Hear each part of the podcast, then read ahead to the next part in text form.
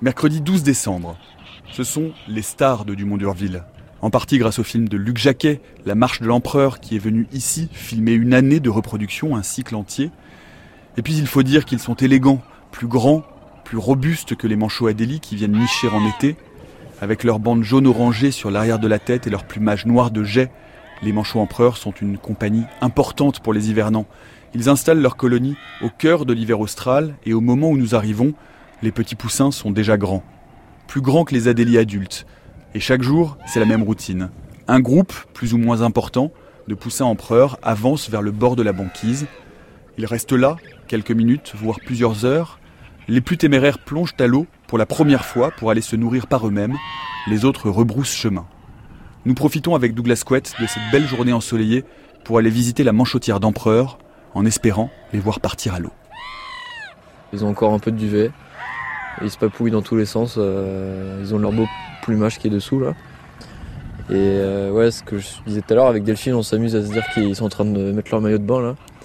En fait, ils ont une glande, la glande euh, europygène, qui se situe au niveau de la queue et qui sécrète de l'huile en fait. Et eux, ils vont aller chercher cette huile avec leur bec et la répandre sur leur plumage pour rendre leur plumage hydrophobe. Et donc, ils sont très peu mouillés en fait. Quand ils ressortent de l'eau, ils sont peu mouillés, ça sèche vite. Mais qu'est-ce qui va à un moment donné faire que pouf, ce groupe-là va partir euh, d'un coup? Parce qu'ils partent euh, par groupe en fait, ils partent pas individuellement. Ouais, ils sont grégaires. Je pense que c'est la, la faim. Ils ont faim. Et puis euh, c'est l'instinct quoi. On a faim, on a un plumage, ben qu'est-ce qu'il reste à faire? C'est là la flotte. Et, euh, et le fait de tous aller à l'eau ensemble, bah ça permet à l'individu de, de survivre pendant la mise à l'eau quoi. Ça a l'air très très doux. Vous, vous- vous les avez manipulés, vous les, les Ouais. Ouais, on les a manipulés. Euh, c'est de la barbe à papa quoi. C'est- Ah, Sauf que Avec- la pas ça colle au doigt, Douglas. Ouais, ben le duvet aussi, t'inquiète pas, t'aurais vu nos, nos polaires euh, après le après ces manips là, on était recouverts de duvet, il y en avait partout quoi. Et euh, ouais, il y a même l'odeur de la barbe à papa, non, c'est vraiment quoi. Et euh, ouais, bah c'est extra et ça, ça, ça s'enlève hyper facilement une fois qu'il y, a qu'il y a leur plumage qui est dessous là. Le duvet il part hyper vite quoi, c'est ce qu'ils sont en train de faire euh, en se papouillant partout là. Là, il y en a un qui est en position d'équilibriste. Ah ouais ouais. Ouais là il se gratte la tête avec sa patte. Donc il est juste sur sa patte gauche courbé vers la droite et il se gratte euh, au niveau de son oreille quoi. Il est en train de se gratter à ce niveau là en équilibriste quoi. Bah là il y en a un qui se dirige droit vers nous qui fait un appel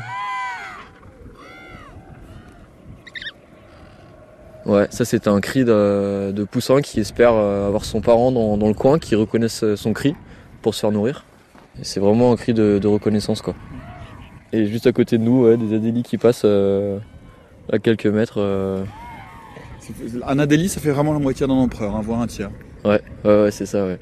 Ça les empêche pas d'aller les attaquer, quoi. Forte personnalité. Les petites teignes.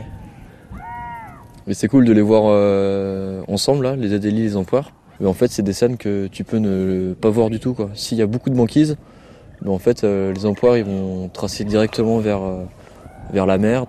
Et du coup, tu verras jamais des gros groupes d'empereurs comme ça attendre euh, d'aller à l'eau, avec au milieu des adélis qui se baladent, euh, qui s'embêtent les uns les autres. C'est un rêve d'ornithologue. Euh, ouais, c'est c'est carrément un rêve de, de, de naturaliste de manière générale, quoi. Ouais.